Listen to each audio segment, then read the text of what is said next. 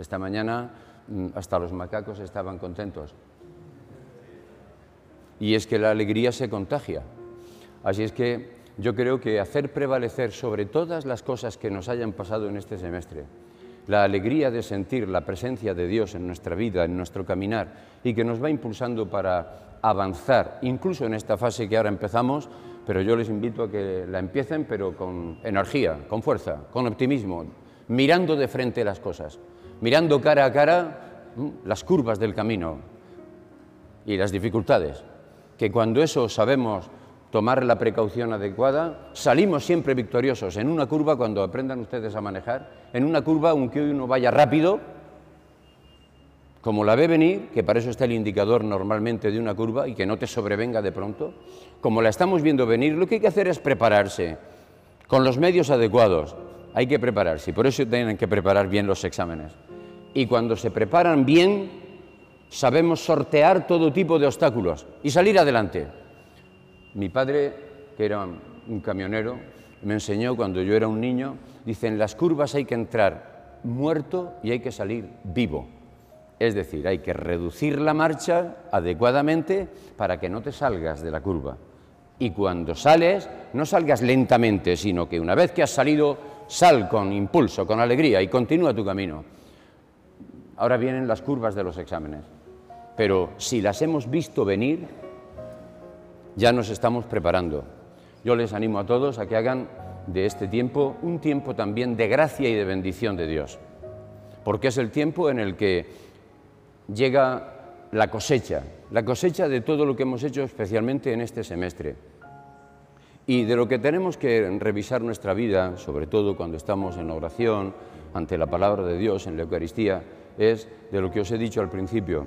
He avanzado yo, sobre todo, como hijo de Dios y en mi vocación, para que en mí se cumpla la palabra del Señor, como termina hoy diciendo el Evangelio. Y esa es la materia más importante en la que tenemos que estar muy ágiles y ser expertos.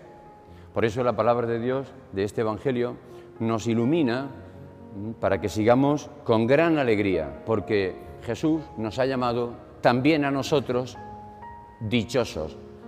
Os repito, esta palabra es la que el, domingo, el sábado pasado también salía, ¿os acordáis? Que era dichosos los, que ven lo que ustedes ven, ¿eh? porque están viendo lo que están viendo y hay muchos que han querido verlo a lo largo de la historia y no lo han podido ver. En cambio, ustedes son dichosos porque están viendo cosas maravillosas son dichosos porque están oyendo cosas maravillosas y la palabra de Dios habita en su corazón.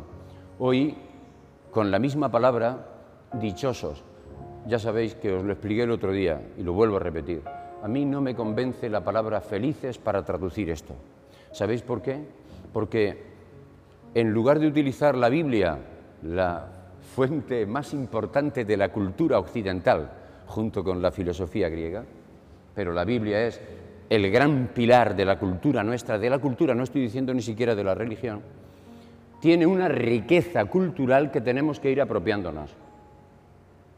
Y lo que tenemos que hacer no es reducir el lenguaje bíblico, sino ampliar el lenguaje nuestro para que se acomode a la Biblia, para que la riqueza bíblica de una cultura distinta o de varias culturas distintas, pero que están expresando una riqueza que se plasma en el lenguaje, que esa sea la palabra que nosotros guardemos, la palabra que cumplamos, la palabra que nos llena de alegría, la palabra que nos da vida y que nos da una vida nueva, distinta y que nos lleva hasta la vida eterna. Por tanto, atender a la riqueza de la palabra de Dios, ya sabéis que algunas veces nada más que fijarnos en un término, en una palabra, aunque sea algunas veces os lo he dicho en hebreo o en griego, una palabra es un tesoro y tiene una cantidad de matices que conforme la vamos explotando nos va enriqueciendo nuestra alma. Esto es muy importante. Con la palabra felices estamos reduciendo, a mi parecer, acomodando un mensaje bíblico trascendental a una experiencia que es verdad que por aquí no se oye mucho la palabra dichosos, es verdad, pero ya va siendo hora de que la incorporemos al lenguaje ¿Y a quién le toca incorporar esta palabra? A nosotros, que somos predicadores de la palabra de Dios. Porque la palabra que se dice aquí, ¿sabéis cuál es? Es la que saben los que han estudiado ya evangelios. Macarios, la de las bienaventuranzas. Padre Ezequiel anoche me decía, los macarismos, efectivamente. Y esta es una palabra única, es una palabra que tiene un arraigo en toda la historia de Israel. El primer salmo, dichoso. Pero es que en el Nuevo Testamento la tenemos 50 veces. Está en todas las bienaventuranzas. Y las bienaventuranzas no son solamente las que nos sabemos de memoria o nos deberíamos saber de memoria de Mateo ¿eh? y las de Lucas, sino que hay muchas más bienaventuranzas. El Evangelio de Lucas es experto en ello. Lo estamos escuchando el sábado pasado, hoy, dichoso. ¿Y hoy qué se dice? Dichosa. ¿Y qué significa dichoso y dichosa? Les dije que no es feliz del todo, porque es mucho más que feliz. Y la palabra de la felicidad sería otra, sería eudaimón en griego, que es la felicidad según la filosofía. Algunos han estudiado esto en filosofía. Entonces no es esa palabra la que se utiliza. A ver si esto lo entendemos. Entonces esa es la felicidad, es la satisfacción por las cosas que realizamos, porque salud, dinero y amor. Y quien tiene esas tres cosas, que le dé gracias a Dios. Y ahí radica normalmente la, felicidad del lenguaje ordinario de nuestra gente. Tener dinero, tener salud y tener amor. Ya está. Con eso ya tenemos prácticamente eh, el planteamiento de la felicidad a la que aspira la gente normal y corriente, pero la gente que no es creyente. Pero nosotros somos creyentes. Y como somos creyentes estamos llamados no a la felicidad, sino a mucho más que la felicidad. Y esa dimensión de la felicidad la da el perfil natural, perdón, sobrenatural que tiene otra palabra. Y es tan importante que algunas traducciones hacen, y bien también, bienaventurados. Esa palabra también es maravillosa, tiene un componente espiritual para decir eh, que es el colmo de la alegría en la santidad de Dios y que es a lo que aspiramos, sobre todo en esta vida, preparándonos para la otra vida, la vida eterna. Pero en ese sentido la palabra bienaventurada tiene un componente que es un poquito demasiado alejada de la historia. Parece que no es para esta historia. Parece que la bienaventuranza no se puede realizar en este mundo. Y de ahí que haya otra palabra que es esta, la de la dicha, que es una palabra que está empapada de sabor espiritual, que es la presencia de Dios pero en la historia humana ya que nos encamina hacia la bienaventuranza eterna. Entonces la palabra dichoso es una palabra magnífica para subrayar no una alegría momentánea porque he aprobado un examen y porque me han salido las cosas bien y tengo éxito. No, la palabra dichoso es una alegría que no te la puede quitar nada ni nadie. Lo decía yo el otro día, ¿lo recordéis? Me alegro mucho de poder recordarlo. ¿Por qué? porque es la alegría de Dios en nuestra vida. Es la alegría de Dios en todo momento de nuestra vida, incluso en los momentos de sufrimiento y de dolor. Y es una alegría que no pertenece al orden natural, sino al orden sobrenatural. Y se recoge en la palabra dichoso que es no un momento, sino un estado de vida. Amigos, el Señor los ha llamado a todos ustedes y nos ha dicho, dichosos ustedes que están oyendo lo que están oyendo y que están viendo lo que ven y que están viviendo en una comunidad como nadie vive en el mundo, una comunidad como la del seminario, en la que continuamente se está celebrando la Eucaristía, en la que continuamente estamos atentos a lo que hace falta, en donde la gente vive una armonía en la relación, una alegría que anoche se hacía patente en la canchita. Eso es una comunidad de vida preciosa, es un don de Dios.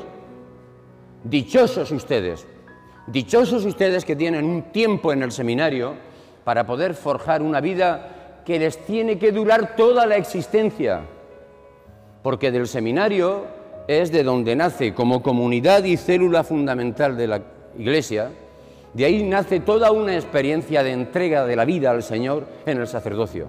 Y tenemos que cuidarla muchísimo. Y por eso tenemos que esmerarnos. Ustedes, anoche yo estaba encantadísimo en la, en, la reunión, en la cena, en, en el rato que pasamos, haciendo juegos, haciendo cantos, haciendo regalos, una preciosidad.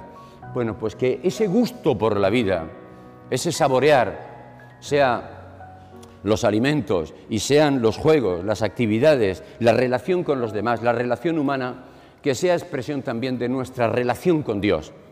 Y entonces nuestra vida se colma de alegría y estamos en un estado de alegría permanente. Esa es la dicha, la dicha del Señor. ¿vale? Esta es la primera palabra que quería comentarles. Dichosa, le han dicho hoy ¿eh? a la Madre de Jesús. Entonces hay un juego precioso en la intervención de Jesús, iluminando lo que acaban de decir. Han visto que ha dicho, dichoso el vientre que te llevó y los pechos que te amamantaron. Es una manera bíblica, judía, de decir, viva la madre que te parió. Os lo he dicho claro esto porque algunos se asustan cuando digo esto. ¿Vale? En castellano castizo, que sepan que cuando uno Mm, hace una cosa muy bien hecha, se le echa un piropo que es nada más y nada menos que viva la madre que te parió, que es exactamente la expresión en nuestra lengua de dichoso el vientre que te llevó y los pechos que chupaste. Eso es. Es una manera bíblica maravillosa para resaltar la dicha de ser la madre de Jesús. Es un gran piropo a Jesús y un gran piropo a su madre. Y en esas circunstancias Jesús vuelve a contestar prácticamente lo que había contestado un poquito antes y que es una constante en el Evangelio de Lucas. En el capítulo 8, un poquito antes del que hoy hemos leído, cuando va cuando van la familia de Jesús y dice, oye, que te buscan tu madre y tus hermanos. Y entonces, ¿qué respondió Jesús? Los miró a todos y dijo, pero ¿quiénes son mi madre y mis hermanos? Mi madre y mis hermanos son todos los que escuchan la palabra de Dios y la cumplen. Esos son mi madre y mis hermanos. Con lo cual Jesús abre la familia a la gran familia humana y que está constituida no por los lazos de la sangre, sino por los lazos de la fe. Y la nota que los distingue es la escucha de la palabra de Dios y cumplirla. Cumplirla significa acogerla, significa guardarla, significa elaborarla y significa ver qué conducta se deriva de lo que yo estoy escuchando todos los días de la vida en la palabra del Señor. Y entonces Jesús corrige también hoy, pero hoy ya en forma de bienaventuranza, en forma de macarismo, en esta forma con esta palabra. Dichosa la mujer que te parió. Viva la madre que te parió. No, no, no, no, no. Dichosos más bien todos los que escuchan la palabra de Dios y la cumplen. Esa es la fuente de nuestra alegría. Escuchar es acoger, oír con atención, comprender al máximo. Y no se crean ustedes que esto de haber puesto un año más de filosofía es por complicarles la vida, es para que aprendamos a saborear y disfrutar la palabra, la palabra de Dios y la palabra humana, porque la palabra es la que nos hace seres humanos y la de Dios, hijos de Dios en plenitud.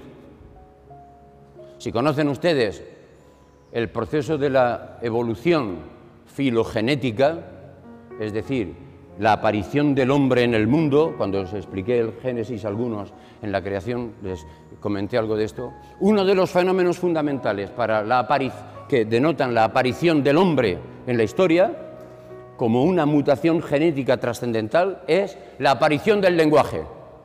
El lenguaje es lo que nos caracteriza. Los sonidos articulados que emiten palabras y no sonidos como los macacos, que expresan su alegría porque nos vieron ayer y se contagia, pero no tienen palabras articuladas para expresarnos como nosotros. Entonces, la palabra hace al hombre. La palabra es creadora del hombre, no solo la de Dios, que lo es, porque con su palabra creó todo y creó al hombre, hagamos al hombre a nuestra imagen y semejanza, sino que La primera experiencia que el hombre tiene en el amor la expresa con la palabra. Esta sí que es carne de mi carne y hueso de mis huesos. No sabemos si es primero la palabra o el amor, ambas dones de Dios. Parece que cuando el hombre empezó a hablar, empezó a amar. Y parece que cuando empezó a amar de verdad, empezó a hablar. Es la riqueza inmensa de la palabra y Jesucristo es la palabra de Dios hecha carne. Y a Él es el que tenemos que acoger.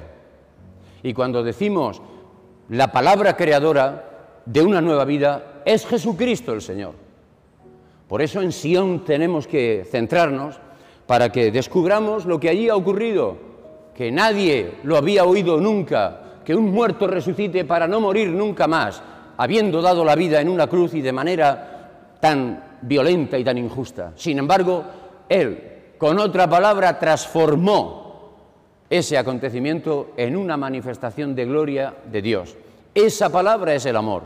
Cuando decimos, oh Dios, tú mereces un himno en Sion, cuando miramos a Jerusalén, no estamos mirando batallitas de la historia. Estamos concentrando la atención en el monte de Sion, donde está el monte Calvario y desde donde empieza una nueva humanidad, la humanidad que nos hace ya eternos y para siempre. Dichosos, amigos, los que escuchan la palabra de Dios. Escuchar es acoger, recibir a Jesucristo en nuestra vida, guardar los misterios que no entendamos, como la Virgen María, porque hay muchas cosas que algunas veces no entendemos siquiera, todavía.